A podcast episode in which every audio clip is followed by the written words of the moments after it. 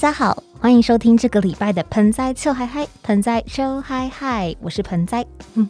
最近呢，生活依然很忙碌。疫情趋缓之后，很多之前暂缓的工作都重新开始了。相信你们最近应该也是充实了不少吧？虽然对我个人而言，最开心的还是电影院的开放。不过，最近台湾也有一波新的 Delta 病毒疫情。这礼拜播出的时候，应该也刚好是中秋连假。也还是希望能够提醒大家，不管是出外工作，还是看电影，或是进行任何的活动，都一样要注意防疫守则，保持社交安全距离，也留意自己和身边亲朋好友的身体健康。希望大家开开心心、快快乐乐、健健康康、平平安安。照理来说，这集应该要更早播出的。但上次录音的时候，我的音档里面有一些靠我薄弱的后置能力处理不了的那个电流干扰状况，要补录的时候，结果又刚好遇到台风，所以取消，就变成今天才和大家见面了这样子。延续这次的主题，那些为生活带来动力的作品，前面推荐过了《后羿弃兵》《决胜女王》，今天要来推荐的是相信大家应该都看过或至少听过这句经典台词。我妈妈说：“人生就像一盒巧克力，你永远不知道你会得到什么。”这句台词的出处，《阿甘正传》（Forest Gump）。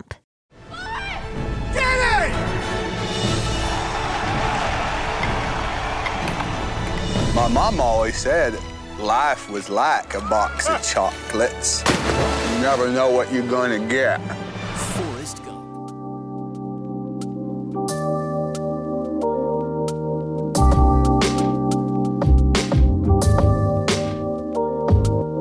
Get. 正传《Forest Gump》是一部1994年上映于美国的美国喜剧剧情片，改编自温斯顿·格鲁姆在1986年出版的同名小说。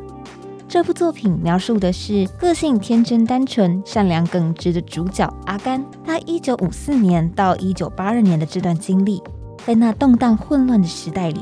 生活在美国的阿甘是怎么受到那些发生在当时的重大事件影响。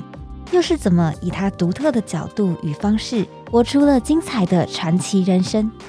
这部作品由劳勃·西密克斯执导，埃里克·罗编剧，主演的有汤姆·汉克斯、罗平·莱特潘、盖瑞·辛尼兹、麦卡提·威廉森和莎莉·菲尔德。《阿甘正传》在一九九四年到一九九五年间斩获了无数的奖项，例如光是第六十七届的奥斯卡金像奖，他就拿了最佳影片、最佳男主角。最佳导演、最佳视觉效果、最佳改编剧本和最佳剪辑。值得一提的是，其实当年度呢也诞生了非常多影史上经典的重要作品，像是昆汀·塔伦提诺的《黑色追击令》，之前介绍过的《真爱每一天》的导演理查·寇蒂斯编剧的《你是我今生的新娘》，以及之后我一定会介绍的让摩根·费里曼成为经典旁白代表人物的《刺激一九九五》。《阿甘正传》能够在这么多佳作当中脱颖而出，获得那么多奖项，它的成功和重要性由此可见一斑。那也因为这部作品你们很可能已经看过，也因为我认为它是一部本身就非常具有深度，这么多年以来已经被许多人反复的讨论与研究过，累积了大量的解析与脉络的作品。所以今天后面的内容可能会再更深入的分享一些比以往的集数更偏我个人对于剧本概念的思考角度以及价值观延伸的内容。除了一些不会影响到观影体验的基本资讯之外，我一样会尽量不去暴雷剧情，希望尽可能的以清楚的方式搭配一些作品本身与剧本概念的资讯去讲述。希望在不直接讨论到剧情的具体发展与伏笔的前提之下，也能够让你们觉得有趣，或至少不要太无聊。不过如果可以让你们听到睡着，也是我的荣幸啊！对，我的荣幸。好，那就开始进入我的电影剧本 nerdy time。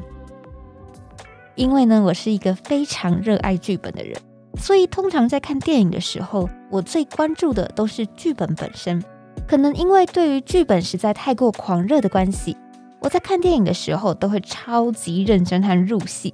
每一次看一部新的电影，都会抱着希望编剧能给我惊喜的那种期待的心情，所以同时带着观众脑和剧本脑在看电影，会让我蛮常发生那种，哎，我作为观众看得很开心，很被取悦，但剧本方面让我觉得有点可惜，所以会不知道该不该推荐给大家的那种遗憾。而这也连带的影响到了我做节目时的心情。其实，在做盆栽臭嗨嗨的时候，我会反复的去思考。到底要不要多聊一些关于剧本方法层面的内容？很怕大家其实比起听我一直啰嗦剧本的事情，可能会更想听一些比较没那么难懂的内容。不过我想了想，觉得毕竟喜欢剧本本身真的在我喜欢电影的心情里面占了非常大的比例。然后做这个节目本来就是想要用我的方式分享一些我觉得很棒的电影给你们。所以，也许偶尔多聊一点点剧本相关的事情，可以让你们更加的理解我为什么会这么喜欢这部电影。如果能这样一点一点的把我喜欢剧本的原因，我在看待剧本的方式介绍给你们的话，也许能够提供你们一些除了单纯娱乐之外的观影角度。以后当你们有机会也开始自己尝试，除了用纯观众的心情之外，也试试看去思考幕后创作者的动机与安排手法。那我想看电影这件事情会更加的有趣和刺激，希望你们也可以喜欢我很喜欢的这些作品。接下来的篇幅，我主要会介绍三个部分。首先是《阿甘正传》这部电影在剧本手法上的一些特色，接着是从这些特色更深入去延伸一般电影剧本中的一些逻辑和编剧方法，最后是分享我从《阿甘正传》这部电影当中得到的一些启发和收获。首先，想要先聊一下《阿甘正传》这部作品的结构。它的结构是透过长大后的阿甘和身旁的人分享自己人生故事时的对白作为故事旁白，将时间带回到阿甘的童年，演出他从儿时一路到长大之后发生的事，直到接回了阿甘正在分享回忆的那个当下。当时间点回到那个作为旁白的阿甘所处的时空之后，电影又继续接着演出他分享完回忆之后的发展。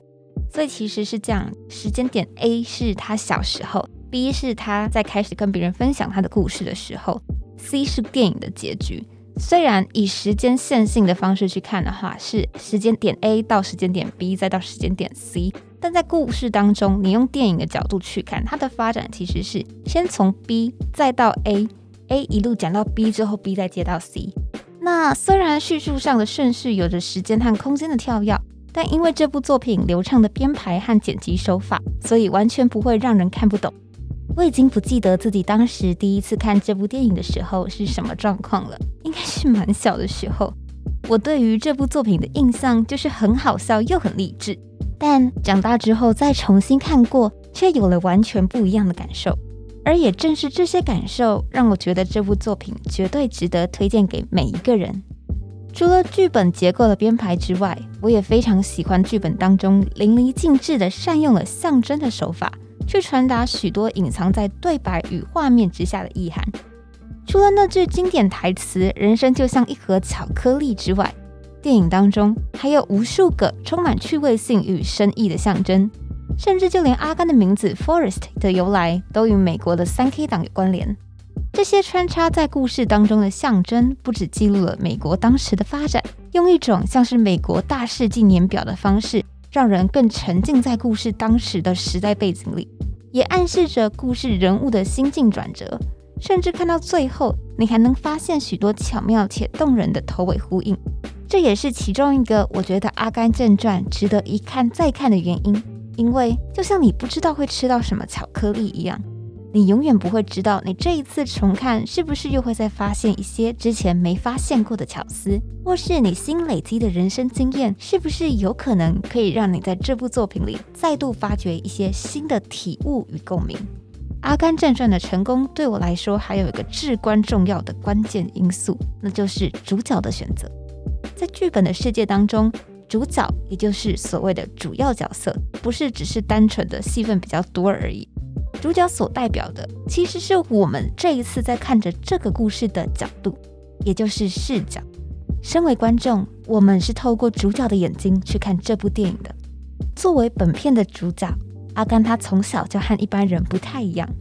除了智力上的发展有一点点的迟缓之外。还有因为严重的脊椎侧弯而必须在双腿上穿戴像盔甲一样的金属腿环矫正器，阿甘甚至在小时候要申请入学时，被学校的校长说，政府规定普通学校的最低入学智力标准是智商八十，而阿甘只有七十五，所以应该要去就读特殊学校。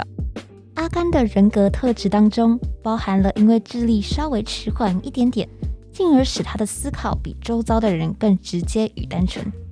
也正因为阿甘的思考很单纯。再结合了他身为主角，赋予了我们透过他的视角去和他一起经历他的人生的能力，让我们能够脱离那些我们已经习以为常的社会化与潜规则，用像阿甘这样更单纯的方式，就像是置身在一场盛大又华丽的闹剧之外的路人，用一个旁观者的角度去看穿隐藏在真真假假的言语之下的意图，去直面人性与事件的本质。前面有提到，这是一部喜剧剧情片。我小时候对它的印象也包含了好笑这一点。不过，小时候的笑点大部分应该都是觉得阿甘采取的行动很好笑，还有旁人对阿甘的误解很荒谬之类的。然而长大之后再看，我却发现，其实故事里真正好笑，甚至可以说可笑的，并不只是上面提到的那些。就如前面所说。阿甘对事情和人物的解读方式非常单纯，单纯到在排除了许多我们在社会化过程中养成的思考方式之后，再去看许多事情，会发现那些我们早就已经习以为常或妥协的事态，其实有多荒诞。我在之前的第一集当中介绍过《熟女鸟》（Lady Bird） 这部电影的时候，有提过，喜剧的本质其实就是离我们比较远的悲剧。而最近我刚好读到了一本很有趣的书，叫做《超棒喜剧》这样写，所以想要和大家聊一下喜剧这件事情。《超棒喜剧》这本书的作者史蒂夫·卡普兰在书中说，当他在喜剧工作坊中问他的学生们喜剧是什么的时候，他经常会得到很多的答案。而我前面说过的喜剧就是离我们比较远的悲剧，这个也是他常常得到的答案之一。而他的看法是。都对，但是如果要更精确的来说的话，喜剧在讲的应该是真实。而这里其实，在书中还有许多非常值得细读的内容，我就先不聊太远了，单纯的选取一些我觉得我这次在看《阿甘正传》时特别有共鸣的段落来跟你们分享就好。前面提到，喜剧在讲的应该是真实，为什么我们用阿甘的眼睛去看旁边那些人的时候会觉得好笑呢？可能是因为。我们透过阿甘耿直且清醒的目光，看见了周遭那些所谓的正常人，他们在带有目的性的去做某些事情的时候，那些隐藏在花言巧语之下，或者是隐藏在脆弱难堪之下真正的本意。这里的真实，我觉得分为两个层面，一个是我们看见他们真正想要的东西的这个真实，另外一个是人就是会下意识的想要隐藏自己的意图，这个也是一种真实。我觉得这就是善用了主角的视角，让我们拥有与其他角色不同的角度去看待整个故事。所以，我们好像看见了自己平常也会做的事情。我们理解那些角色在想什么，我们也明白这样做其实有多累。而《超棒喜剧》这本书当中还有提到一件事情：喜剧讲的是一名平凡的男生或女生，面对难如登天的难关苦苦挣扎。虽然缺乏许多获胜所需要的技能或工具，却从不会放弃希望。在这边呢，我们可以把阿甘套进这个方程式里。一个平凡的男生或女生，那就是阿甘，面对难如登天的难关苦苦挣扎。以剧情最最最一开始来讲好了，他的难关就像前面说的，他脚上带着腿箍，他的脊椎侧弯弯的像个问号。他连想要正常的走路好像都有点困难，但他有一天因为某些原因，他想要跑步了。虽然缺乏许多获胜所需要的技能或工具，他缺乏的是一双健全的腿，但却从来不会放弃希望。但他并没有放弃往前跑。所以，当你看到一个脚上戴着像盔甲一样的腿箍的小男孩，连好好走路都很困难了，却想要奋力的往前跑，事情的发展就会在这一刻开始变得好像好笑了起来。但当你看见他真的跑了出去，挣脱了那个盔甲的时候，你内心却又会有一种说不出来的油然而生的被救赎的感觉。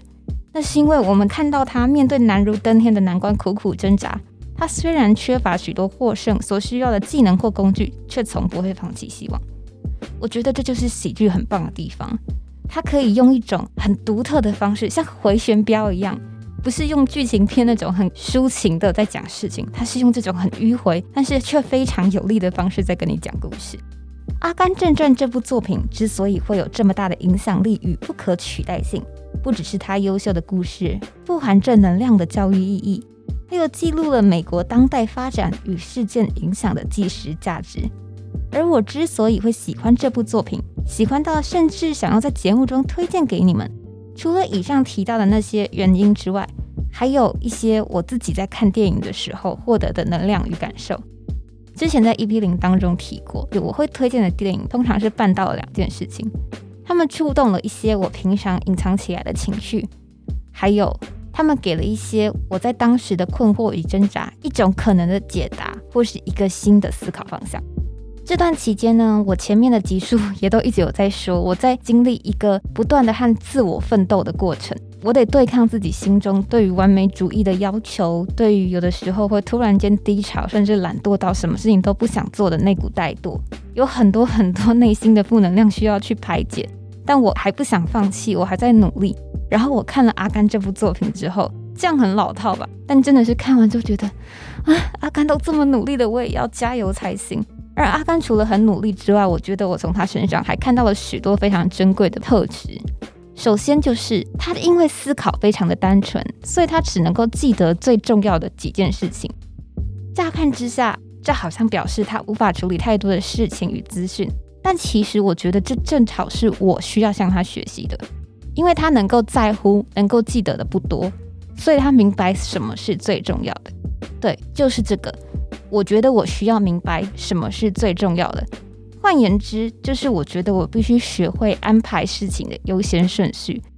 身为一个平凡人，不可能让每一个人都完全满意的。适时的去放下对于凡事都要做到尽善尽美的那个要求，厘清事情的优先顺序，知道什么是最重要的。而有些其实并不需要你那么的去在乎，